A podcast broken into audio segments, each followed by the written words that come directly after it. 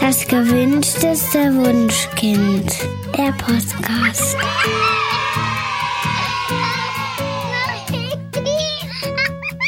Hallo, hier sind Daniel Graf und Katja Seide. Und hier ist der Podcast Das gewünschteste Wunschkind. Heute bei uns zu Gast ist Dr. Rupert Dernig.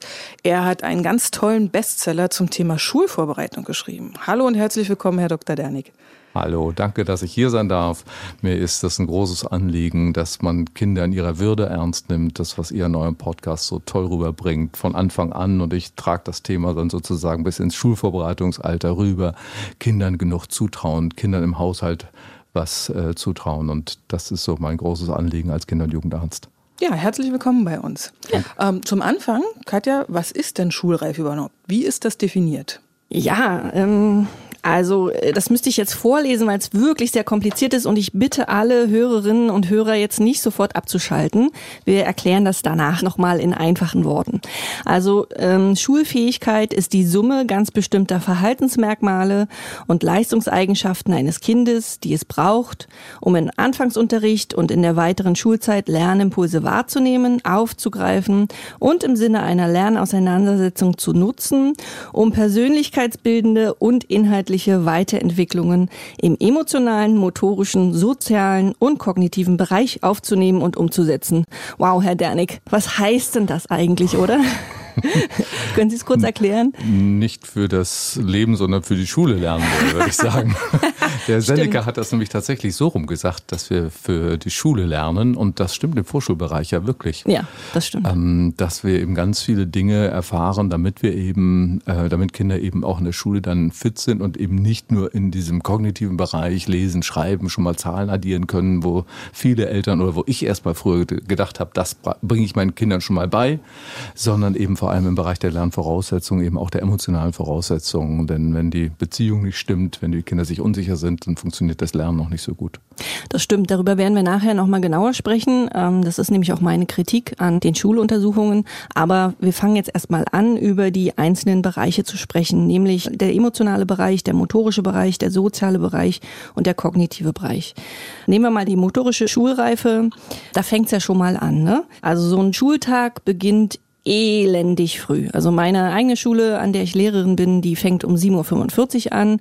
Die allermeisten Schulen beginnen um 8 und es sind wirklich alle müde. Schüler sind müde, die Lehrerinnen und Lehrer sind müde. Ähm, keiner will so früh dahin. Aber wir müssen das alle durchhalten. Es ist so ein Tag ist, ist wuselig und vollgepackt mit sozialer Interaktion. Ähm, die allerwenigsten Schulen bieten an, dass die Erstklässler noch Mittagsschlaf machen. Also bei mir war das damals so, als ich in der ersten Klasse war, kann ich mich noch erinnern, wir mussten Mittagsschlaf machen. Super fürs Lernen. Total mhm. toll, aber wir haben es gehasst. Ja. das ähm, müssen ist das ich fand, Problem. Genau, ich fand es richtig blöd und ich weiß aber, dass zum Beispiel mein, eine meiner Töchter, die würde das, die würde mittags noch schlafen, wenn sie könnte jetzt in der Schule. Wird aber, glaube ich, an, an kaum einer Schule heute noch angeboten. Das ist also das Erste, was ein Kind muss. Also es muss den Tag durchhalten. Und wenn es zur Schule läuft, muss es so fit sein, dass es in der Schule ankommt und dann nicht gleich irgendwie so kaputt ist, dass es nicht mehr zuhören kann, Herr Dernig. Ja, also es muss einfach die Länge seines Schulwegs laufen können und eigentlich muss es die doppelte Länge des Schulwegs laufen können, damit man dann eben nicht erschöpft ist. Und vor allem am wichtigsten, es sollte den Schulweg laufen. Ähm, in Deutschland herrscht ja der Ausnahmezustand der Straßenverkehrsordnung zwischen 20 vor und Viertel vor acht oh, an ja. dieser Schule, nämlich an wie an allen anderen Schulen auch, dass Eltern kreuz und quer noch auf dem Zebrastreifen parken und sich und andere gefährden, um ihr Kind jetzt noch bis zur Klassentür mhm, ähm, zu begleiten. Zu geleiten. Ja.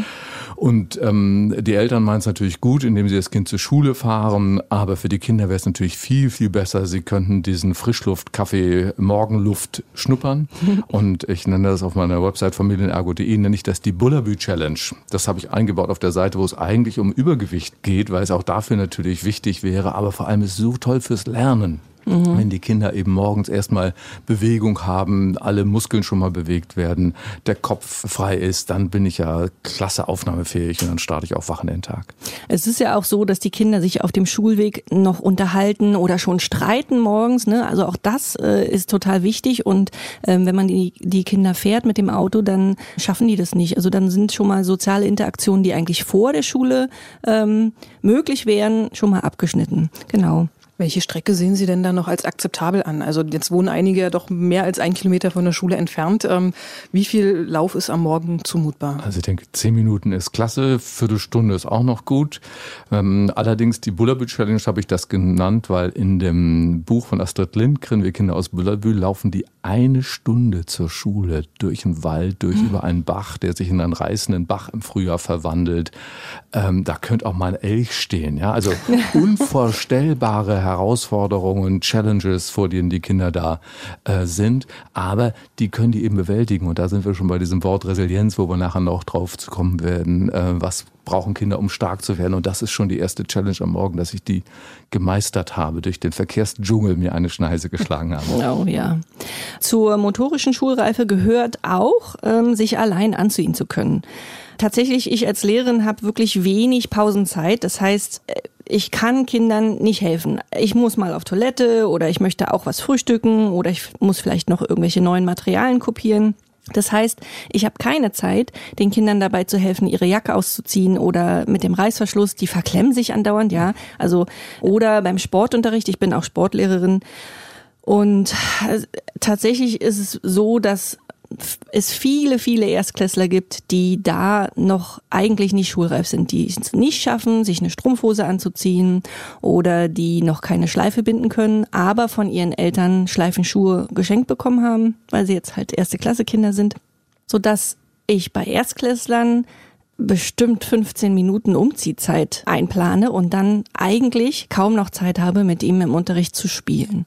Herr Dernig, Sie haben ähm, dieses Anziehen ist Teil Ihrer Familienergo. Was empfehlen Sie denn den, den Eltern da? Also erstmal möchte ich eine Bresche schlagen für die Kinder, die sich keine Schleife bilden können, binden können und mich outen. Gott sei Dank. Äh, ich war mit der dritten Klasse, konnte ich mir erst eine Schleife binden und das lag daran, dass ich motorischer Spätzünder war und nicht daran, dass ich mit Klettschuhen verwöhnt war, wie es heute ja oft vermutet wird. 1970, als ich eingeschult worden bin, gab es noch ja. keinen Klett. Ich hatte Schleifenschuhe und es war immer super peinlich, vom Sport mit den offenen, so notdürftig zusammengezogenen ja. Schuhen irgendwie zum Unterrichtsgebäude wieder zurückzulaufen. Das war super peinlich peinlich und unangenehm.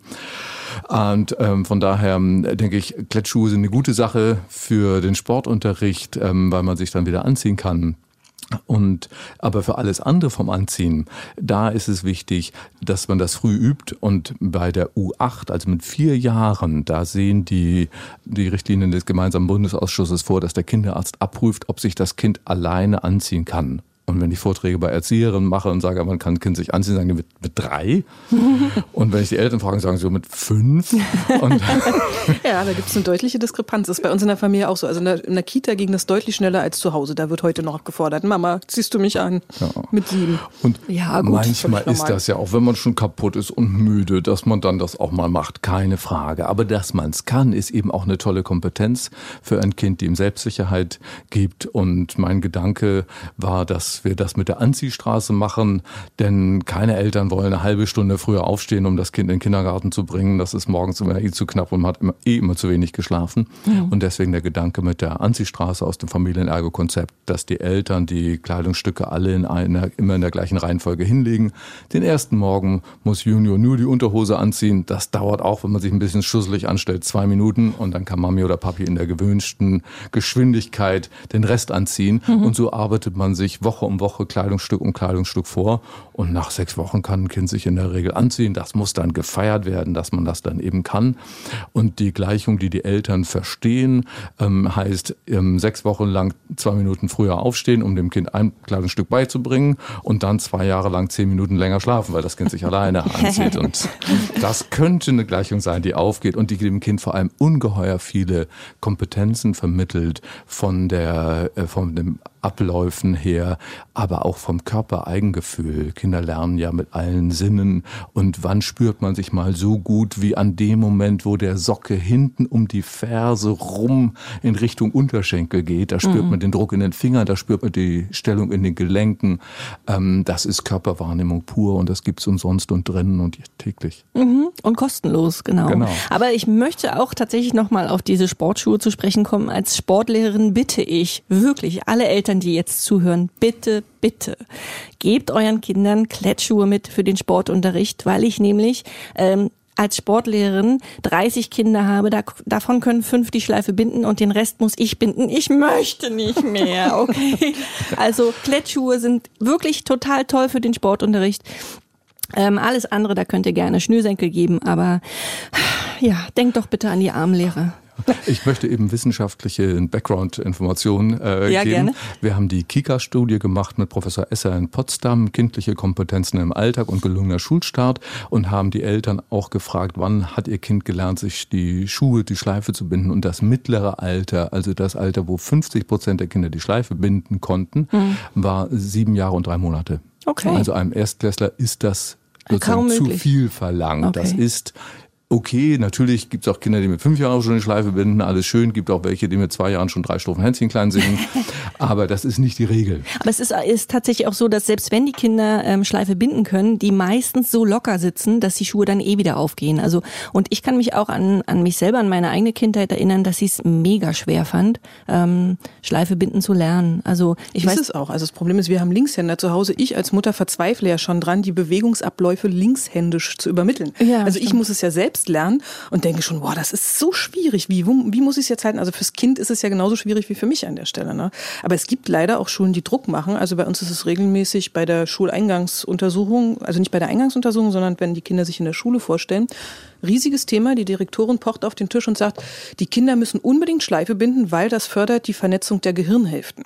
Erst in dem Moment, wo sie das können, können sie vernetzt denken. Und das okay. ist natürlich ein Riesenstress für die Eltern und die fangen dann an, Druck zu machen. Sie schütteln den Kopf. Ähm, ja. sagen Sie mir, dass es nicht stimmt. Ich bin noch nicht dazu gekommen, es zu prüfen, ja. aber ich hielt es gleich für. Also das ist das Gleiche wie mit diesem Krabbeln, was angeblich genau, so wichtig ist für die Überkreuzung ja, der Hirnhälften. Also natürlich lernt man auch beim Krabbeln die Vernetzung der Hirnhälften, aber man lernt es auch bei vielen, vielen anderen Sachen. Allein wenn ein Säugling mit der rechten Hand auf die linke Seite greift, ist das auch Vernetzung der Hirnhälften oder das von rechts nach links äh, gibt. Man kann überhaupt nicht handeln, ohne die Hirnhälften ständig zu vernetzen, wenn man mit beiden Händen und Füßen was tut. Und äh, also ob das jetzt noch das Schleifebinden dazu ist, da kann ich keinen Zusatznutzen erkennen. Nein, also gerne schicke ich in die Kita-Studie. ich bin sehr beruhigt. Dass wir dann realistische Ansprüche haben, denn das ist ja das, worum es auch geht, dass die Kinder den Eindruck haben, ich kann das leisten, ja. was verlangt wird. Und es wird von mir nichts verlangt, was eigentlich unrealistisch ist. Genau. Ja, es birgt ja auch völlig unnötig ähm, Frustrationspotenzial. Also wenn mhm. die Kinder halt unter Stress ständig versuchen, die Schleife zu binden und es gelingt nicht, dann ist schon mal die Laune mhm. im Keller. Mhm, absolut. Ja, für mich wäre das der Down Under gewesen, ja. Gehen wir weiter bei der motorischen Schulreife. Und zwar die Finger- und Handgeschicklichkeit ist wichtig einfach weil das Schreiben lernen ja eine wirklich hochkomplizierte graphomotorische Leistung ist. Die kann nur dann gelingen, wenn das Kind den Stift korrekt hält und zwar entspannt und wenn ähm, das Schreiben oder Malen aus dem Handgelenk geschieht. Außerdem ist wichtig, dass die Kinder beim Ausmalen schon in den Begrenzungen bleiben. Also die müssen jetzt nicht ganz schick und fein ausmalen, aber sie sollten versuchen, die Begrenzungen einzuhalten. Und zwar deshalb, weil sie später in der Schule ähm, beim Schreiben lernen eben auch in den Begrenzungen der Linien bleiben müssen. Ähm, häufig arbeiten die Lehrer mit so ähm, Häuschenlinien, das heißt ähm, Buchstaben, die nach oben gehen, ähm, zum Beispiel das L da würde man sagen, äh, das geht bis zum Dach des Hauses oder Buchstaben, die nach unten gehen, zum Beispiel wie das G, das kleine G, die, die gehen eben in den Keller des Hauses und ähm, das müsste ein Kind hinkriegen und eben in diesen Begrenzungen bleiben. Und da habe ich einfach eine super Übung für. Ah, und das ist Erzähl. sich das eigene Brot schmieren. Ah. Ja, würde ich mhm. nicht morgens machen, da haben wir schon das Anziehen, aber abends ja. Warum soll man sich nicht das Brot schmieren? Die Rinde ist die Begrenzung fürs Messer. Wunderbar, ja. Und wir lernen den Druck. Wenn ich so einem Vierjährigen sage, jetzt drück nicht so fest mit dem Stift, hat er große Schwierigkeiten, das umzusetzen. Wenn der das aber spürt, dass wenn ich zu dolle drücke, die Marmelade mitsamt Butter direkt durch das Brot durch aufs Brettchen geht, wenn ich aber so zu lasch drücke, so, äh, hm, so mit wenig Druck, dann denkt die Margarine überhaupt nicht dran, sich von einem Messer zu lösen, auf das Brot zu gehen. Und so habe ich also gleich die Druckdosierung in vielen Schritten und auch noch das Einhalten von Begrenzungen ähm, ja. in einer Übung. Und wenn ich das halt zwei Jahre lang mache, sind das 730 Gelegenheiten, das zu üben. Es ist nicht vorstellbar, dass ein Kind es danach nicht kann. Ja, wunderbar. Das hört sich wirklich gut an. Ich denke, die motorische Schulreife, also da gibt es noch sehr viel mehr Punkte, aber ich denke, die meisten Punkte davon haben wir jetzt abgearbeitet. Ich würde jetzt ähm, weitergehen zur kognitiven Schulreife. Und mein Problem ist, dass dieser Schulfähigkeitsbereich ähm, derjenige ist, der eine außergewöhnliche große Gewichtung bei der Schulfähigkeitsprüfung bekommt. Und es ist fachlich nicht gerechtfertigt. Es ist wirklich so, dass sich gezeigt hat, dass die kognitive Schulfähigkeit in keinster Weise eine verlässliche Prognose über einen erfolgreichen Schulbesuch ähm, abgeben kann. Und trotzdem pochen die Schuluntersuchungen, die Ärzte dort wirklich darauf, kann mein Kind jetzt logische Folgen äh, beenden, zum Beispiel, oder kann mein Kind seine Adresse aufsagen. Ähm, Herr Dernig, haben Sie eine Idee, warum da so drauf gepocht wird? Also wenn man jetzt ganz böse ist, würde man sagen, weil man das am leichtesten messen kann. Ja, ähm, stimmt. als die emotionale Reife. Wobei eben bei den Vorsorgen eben jetzt seit zwei Jahren auch immer die emotionalen Items mit abgeprüft werden. Also zum Beispiel, ob das Kind bereit ist zu teilen, ob es Rollenspiele mit anderen macht, ob es sich abwechseln kann. Also das hm, wird schon gefallen. Okay. Aber man kann das halt nicht so auf so einer Skala messen von eins bis zehn und hm. diese Dinge kann man halt sehr gut messen.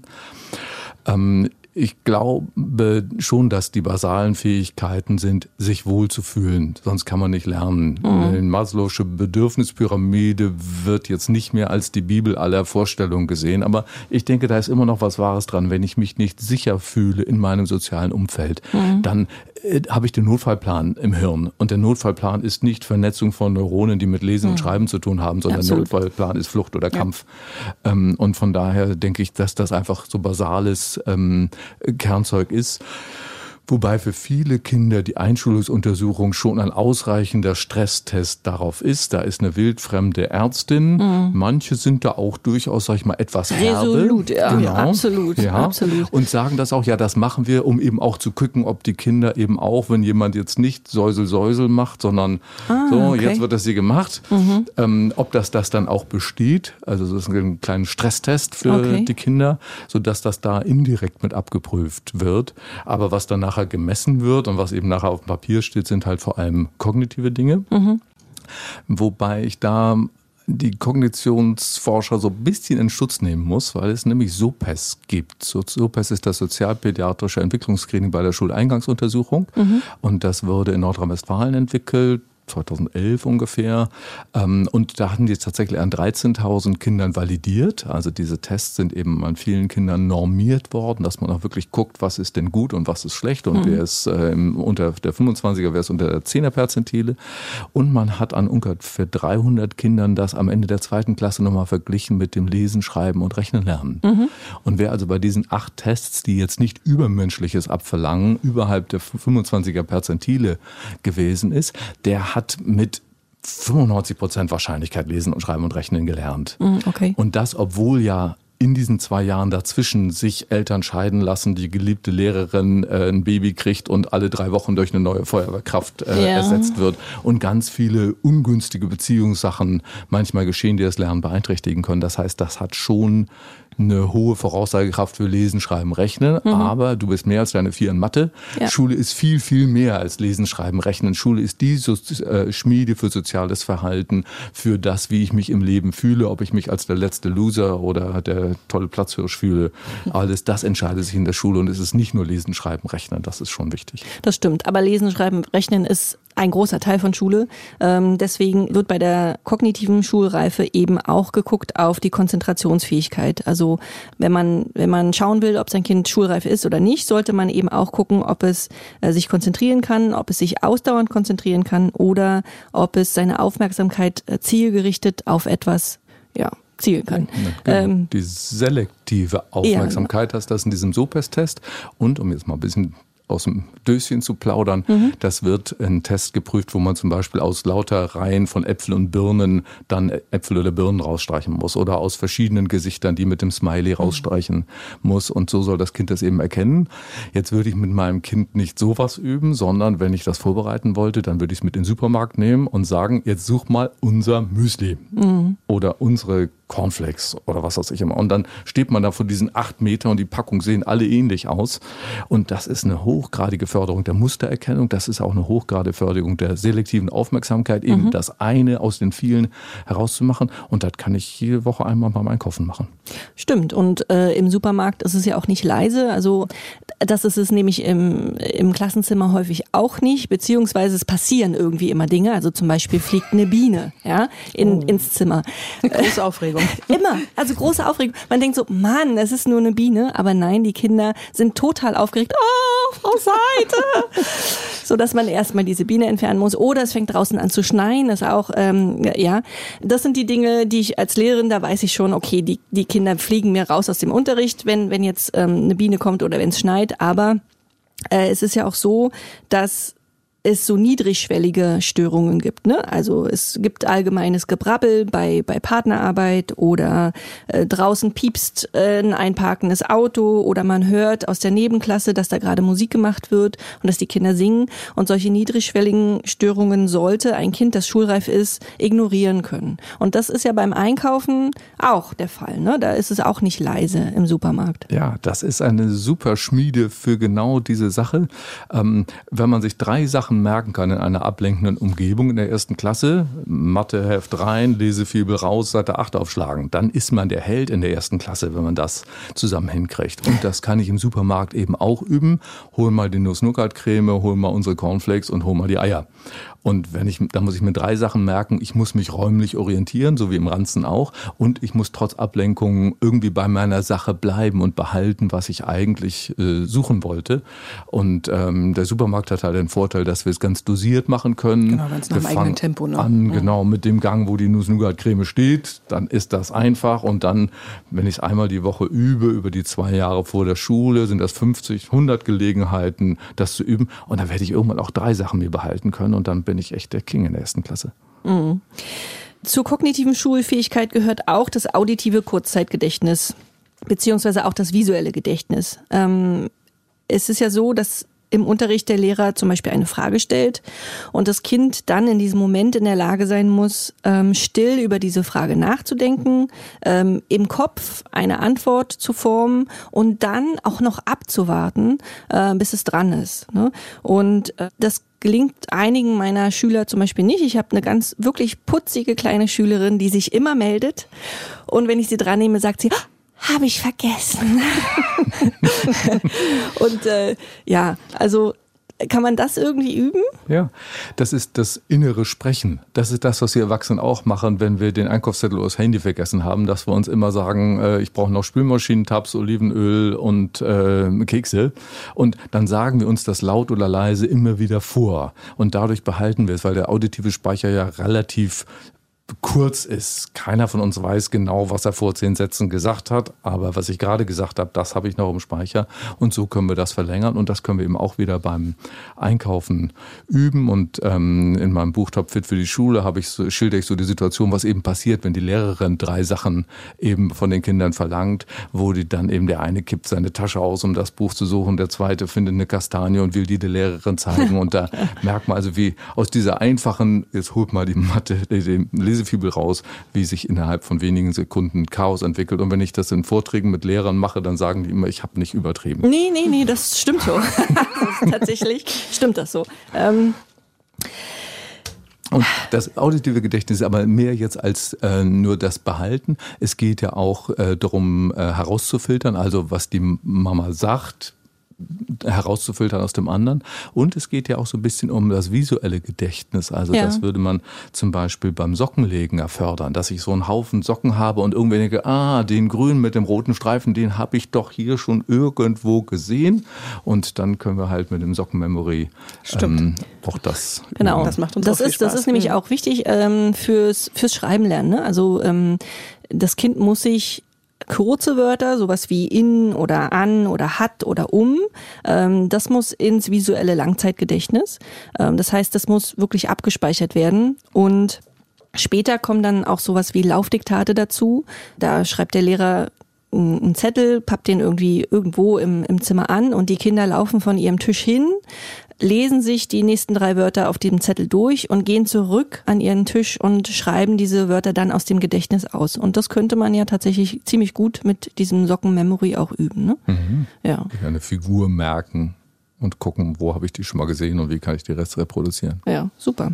Tischdecken ist auch sowas, ne? Muss ich mir auch eine Anzahl von, von räumlichen Positionen sozusagen merken, wo ja, was hinkommt. Genau. Ähm, äh, die kognitive Schulreife, da sind wir immer noch nicht durch. Und zwar geht es da auch ums Neugierdeverhalten. Es ist nämlich in der Schule tatsächlich utopisch anzunehmen, dass der Lehrer es schafft, ähm, alle zu unterrichtenden Stoffe so zu gestalten, dass alle Kinder das irgendwie ansprechend finden. Also ich halte mich für eine gute Lehrerin und trotzdem schaffe ich das im Sachkundeunterricht zum Beispiel nicht, dass alle Kinder jetzt mit Begeisterung über das Eichhörnchen lernen oder so. Ähm, das heißt, es kann sein, dass die Kinder auf den ersten Blick denken, dass das neue Thema langweilig ist oder irrelevant für ihr Leben oder eben einfach mühselig. Und dann muss ihr Neugierdeverhalten so weit ausgeprägt sein, dass sie sich zumindest einmal diesem Thema zuwenden, sodass der Lehrer die Chance hat, ähm, ihm zu zeigen, dass es wert ist, das zu lernen.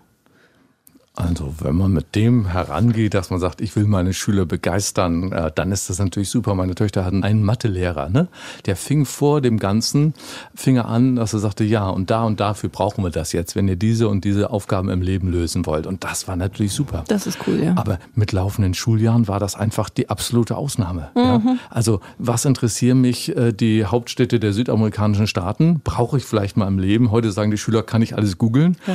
Wenn ich kein Basiswissen habe, kann ich auch irgendwann nicht mehr googeln. Also ich denke schon, dass das wichtig ist, das zu wissen. Aber aus der Perspektive als Schüler, soweit ich mich erinnere, also fällt es einem wirklich schwer, da neugierig zu sein, wie denn jetzt diese Hauptstädte da heißen. Also, es sei denn, man reist viel mit der Familie. Ne? Dann genau, dann, ja, aber dann hat man ja auch wieder einen Bezug. Aber wenn man halt nur nach Italien fährt, dann interessiert einen das auch wenig. Ja, stimmt. Ähm, mein Gedanke ist, dass das eigentlich eher was mit dem Bedürfnisaufschub zu tun hat, mhm. als also auch mit Neugierverhalten, wenn es gelingt, Neugier zu wecken, dann ist es natürlich super für den Unterricht. Aber ich muss mich im Laufe der Jahre auch daran gewöhnen, dass ich Sachen lernen soll, die mich nicht die Bohne interessieren.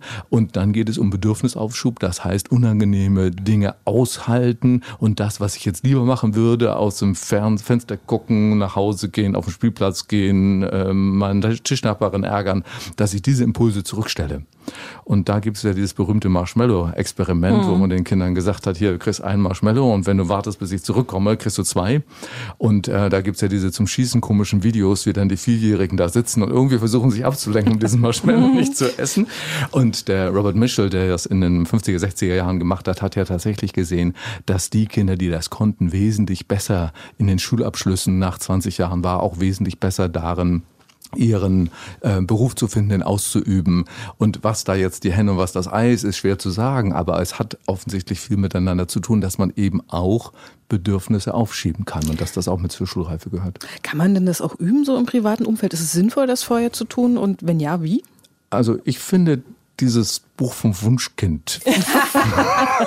Stimmt. Finde ich dafür super, weil die beiden Frauen, die das machen, die machen diesen Spagat, dass sie sagen, ja, ich sagte, ich verstehe, dass das jetzt total doof ist, dass wir vom Spielplatz nach Hause gehen würden und ich würde jetzt auch lieber hier noch in der Sonne sitzen. Und trotzdem gehen wir jetzt nach Hause.